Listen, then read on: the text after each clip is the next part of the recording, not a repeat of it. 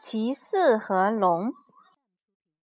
两位强壮的骑士出门旅行，但是他俩在路上总是在不断的争吵，谁是最棒的骑士？他们比赛谁能将剑扔得最远。结果，他俩的剑都不见了。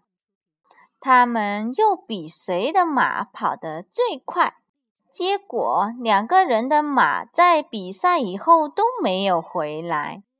他们又比赛谁的盾牌最结实，将绝壁上的石头砸在砸到盾牌上，结果两个人的盾牌都被砸坏了。就这样。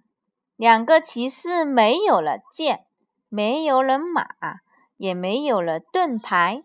他们俩来到了河边，弯腰喝水。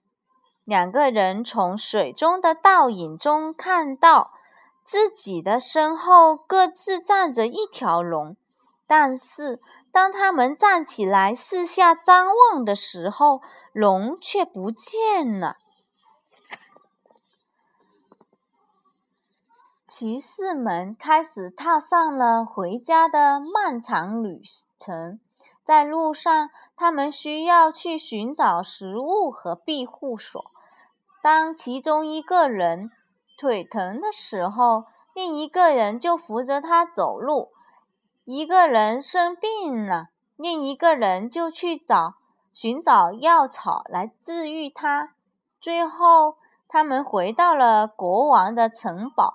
当他们经过城堡的护城河时，他们站在桥上往水中看去，发现倒影中已经没有了龙的踪影。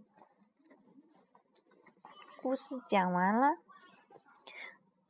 故事选自于《故事之道》，怎么办？